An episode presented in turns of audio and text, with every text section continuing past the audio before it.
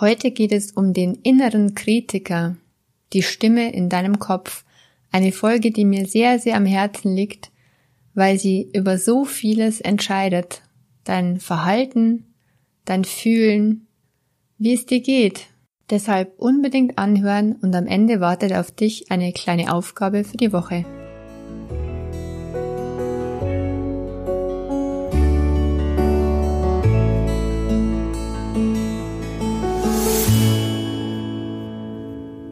Herzlich willkommen beim Lichtfinder Lebensfreude Podcast, dem Podcast mit der Magie der Worte für mehr Wohlfühlen in deinem Leben.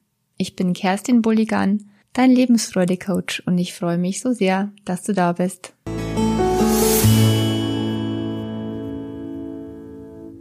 Der innere Kritiker, die Stimme in deinem Kopf. Ich habe solche Minderwertigkeitsgefühle. Ich traue mich kaum noch aus dem Haus klagte mir vor kurzem ein Klient sein Leid.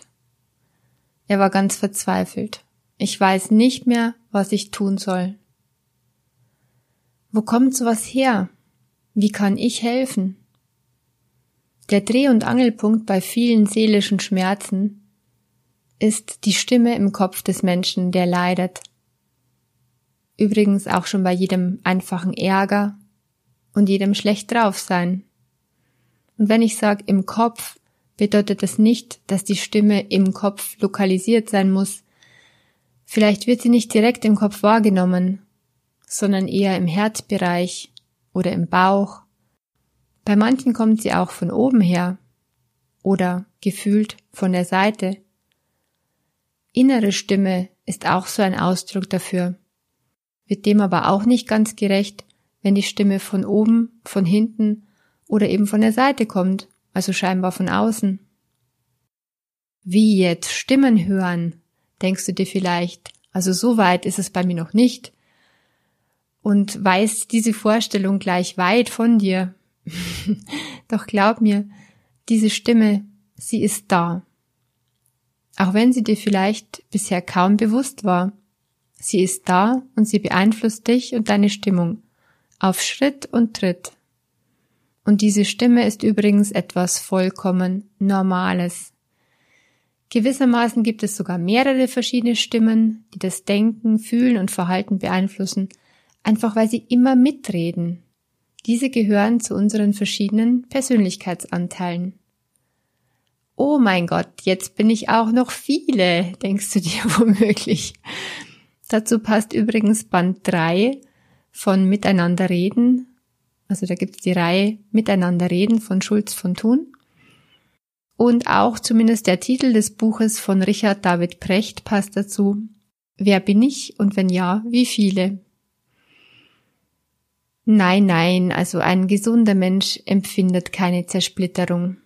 Da ist immer noch das Ich in der Mitte, das entscheidet so wie ein Vorsitzender oder ein Chef vor der ganzen Truppe, die da mitreden will und an Entscheidungen beteiligt sein will. Ja, womöglich ist da eine ganze Truppe in dir, die mitreden will, was so passiert in deinem Leben und wie du dich fühlst. Heute möchte ich mit dir zusammen mal einen wichtigen Anteil näher angucken, eben den inneren Kritiker. Der innere Kritiker ist entstanden aus den Stimmen deiner Kindheit und Jugendzeit, vielleicht auch noch des jungen Erwachsenenalters, er hat sich gebildet aus den Stimmen wichtiger Menschen, die dich in dieser Zeit begleitet und beeinflusst haben. Manchmal hat auch schon eine einzige Person genügt, um ihn entstehen zu lassen, und er begleitet das Ich womöglich ein ganzes Leben lang. Meist war diese Person dann der Vater oder die Mutter oder ein anderer nahestehender Erwachsener. Der Kritiker kann also durchaus weiblich sein, diese Stimme in dir dann wäre es eine innere Kritikerin genau genommen. Der Einfachheit halber spreche ich jedoch weiter vom neutralen inneren Kritiker. Als Kind glauben wir diesen Stimmen. Denn die Erwachsenen sind für die Kinder überlebenswichtig. Kinder können sich nicht wirklich gegen den Einfluss wehren und sie akzeptieren die Urteile und Bewertungen über sich, genauso wie die Lebensregeln, die mitgegeben werden. Und diese werden bestenfalls warm ans Herz gelegt und schlechtestenfalls hineingeprügelt. Es können gut gemeinte Botschaften sein. Du bist aber ein fleißiges Mädchen. Streng dich nur richtig an, dann bekommst du deine Belohnung. So brav ist sie. Den ganzen Abend hat sie still dagesessen und sich alleine beschäftigt. Die freche Susanne von den Meyers, die redet immer dagegen. Unsere Tochter macht zum Glück, was wir ihr sagen. Das kann später dazu führen, dass gearbeitet wird wie wild, denn Fleiß ist eine große Tugend, und nur wenn ich aller Welt beweisen kann, wie gestresst ich bin, dann glauben sie auch, dass ich fleißig genug bin. Denn ich will ja, dass alle von mir eine gute Meinung haben. Oder das Konzept brav sein, still sein wird so sehr verinnerlicht, dass es der erwachsenen Frau einmal unmöglich ist, sich gegen ihren Ehemann oder aufdringlichen Chef zur Wehr zu setzen, weil die Stimme im Kopf sagt, still sein, keine Widerworte, kein Widerstand. Stimmen von früher können aber auch abwertende Botschaften sein, die aus einer Enttäuschung oder eigenen Unzufriedenheit der Erwachsenen mit sich und dem Leben stammen können. Da ist dann sowas wie Du alte Taugenichts, Schlamperliese, wie kann man nur so bequem sein? Bringst du eigentlich irgendwas auf die Reihe? Alles, was du anfasst, läuft schief. Du kannst nicht singen. Lass es. Sportlich ist unser Max nicht. Sein großer Bruder ja, aber er nicht. Und so weiter und so fort. Gibt's zahllose Beispiele. Oder Beispiele für Lebensregeln. Das tut man nicht. Wer nichts leistet, ist auch nichts wert. Erst die Arbeit, dann das Vergnügen und so weiter und so fort. Jedenfalls ist in fast jedem von uns dieser innere Kritiker entstanden, der kritisiert, beurteilt, schimpft, abwertet, verhöhnt, manchmal sogar, auslacht, entmutigt und schwächt. Ich habe dann meinen Klienten gefragt, wie sprichst du denn eigentlich mit dir, dass du dich so minderwertig fühlst? Die Antworten kamen wie aus der Pistole geschossen. Du kannst nichts, hast noch nie was geschafft. Einen neuen Job kriegst du auch nicht mehr. Das wird nie besser. Du bist einfach zu nichts gut. Im Grund bist du nur noch eine Last für die Gesellschaft. Oh oh, so gnadenlos, wie diese innere Stimme oft mit den Leuten spricht. Genau genommen sprechen sie ja so mit sich selber. Wirklich fürchterlich. Ich hoffe, deine innere Stimme geht sanfter mit dir um. Denn so wie im Fall von meinem Klienten macht sie den Menschen krank und depressiv. Wie sprichst du denn eigentlich mit dir, wenn du was verbockt hast? Wenn dir was runtergefallen ist und in tausend Scherben zerbrochen? Wenn dir irgendein schlimmer Ausrutscher passiert ist? Geht es dann auch so, Mann, wieso passiert mir das immer? So was Ungeschicktes. Wie konntest du nur? Pass doch endlich mal besser auf. Wie doof kann man eigentlich sein? Es tut mir leid, ich muss das alles so deutlich aussprechen, weil genau so läuft's leider in den Köpfen ab. Genauso läuft es ab und genauso tut es nicht gut. Es tut das Gegenteil, es tut einfach schlecht. Es schadet uns. Und mal im Ernst, würdest du mit deinem besten Freund oder einem anderen wichtigen Menschen in deinem Leben so sprechen? Die Antwort ist von vornherein klar. Niemals. Ja, aber mit dir selber, da redest du so, hm? Mit dir selber, da, da redest du. Genau so, ja? Stell dir vor, du wärst ein ganz toller Erwachsener. Stell dir das mal vor. Und du möchtest einem kleinen Kind Mut zu sprechen, das sich nicht traut, das sehr unsicher ist, ob es es kann, ob es gut genug ist.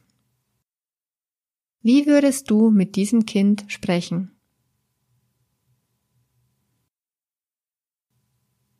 Genau, du würdest ganz liebevoll und aufmunternd mit ihm sprechen. Du würdest dem Kind sagen, hey, du kannst es vielleicht selber gerade nicht sehen, Aber ich sehe, was du für Fähigkeiten und Talente hast. Ich weiß, dass du alles in dir hast, was du brauchst. Du kannst es schaffen. Ich glaub an dich. So liebevoll und aufmunternd würdest du vermutlich mit dem Kind sprechen, wenn du es aufbauen willst. Ja, warum spricht dein innerer Kritiker so in dir, wie er es tut? Es ist wichtig zu verstehen, warum er das so macht. Und auch wenn es gar nicht offensichtlich ist, musst du wissen, der innere Kritiker in dir hat an und für sich keine böse Absicht. Was hat er wohl für eine Absicht? Warum spricht er so mit dir?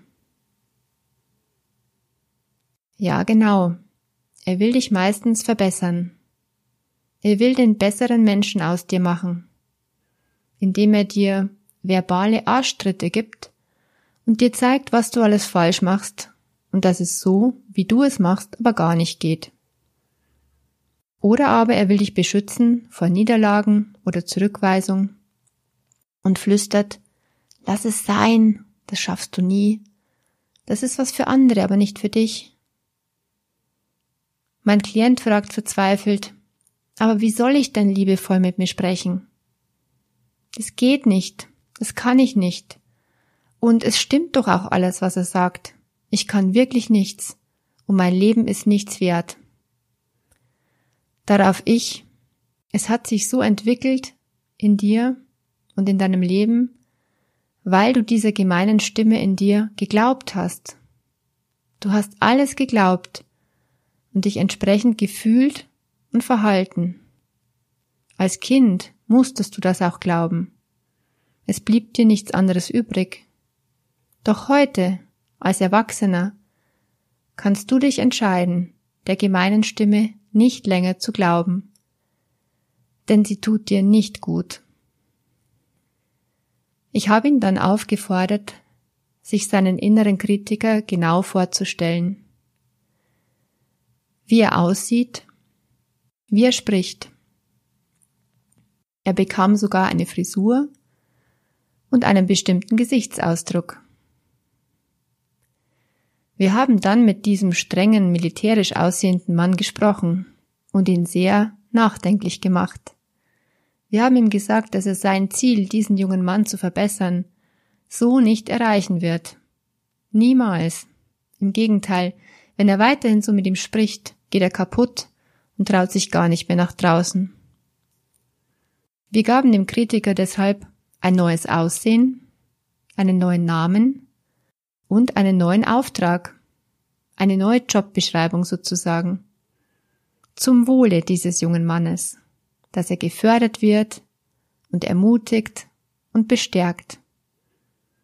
Und je öfter diese neue Stimme nun liebevoll mit ihm spricht, umso wertvoller kann er sich wieder fühlen, umso mehr wird er sich wieder zutrauen und umso aktiver kann er sein Leben auch wieder gestalten. Es ist dieses Aha-Erlebnis. Ich habe Einfluss auf die kritische Stimme in mir. Ich kann sie mir neu erschaffen, zu einer Stimme, die mir fortan gut tut. Nie wieder will ich so abwertend mit mir selbst sprechen. Der Dreh- und Angelpunkt ist tatsächlich die eigene Gedankenwelt, der eigene innere Dialog. Ja, das war heute ein kleiner Einblick in meine Arbeit. Wenn auch du einen scharfen inneren Kritiker haben solltest, dann kannst du beschließen, ihm von nun an nicht länger Glauben zu schenken und fortan so mit dir sprechen, wie zu einem Kind, das du sehr magst und das du aufbauen möchtest. Sollte der Kritiker in dir jedoch zu gnadenlos und hartnäckig sein, dann brauchst du dazu Begleitung in Therapie oder Coaching. Dann kann ich dir zum Beispiel helfen, zusammen mit dir seine Jobbeschreibung, seine Gestalt und Rolle zu ändern und die Art und Weise, wie die Stimme mit dir spricht, Und dann geht es auf einmal, denn du kannst es fühlen und da ist eine neue, liebevolle Stimme in dir. Ein Förderer, der dich mag. So kann aus deinem scharfen, bitterbösen Kritiker dein bester Freund werden. Stell dir das mal vor. Und zum Schluss habe ich jetzt, wenn du magst, eine Aufgabe für dich für die Woche. Frag dich diese Woche mehrmals am Tag. Wie spreche ich eigentlich gerade mit mir? Tut mir das gut? Will ich das glauben? Und wenn die Antworten Nein sind, dann lenk um, geh neue Wege. Ich wünsche dir alles, alles Liebe für deinen Weg. Und hoffentlich bis bald, deine Kerstin von Lichtfinder.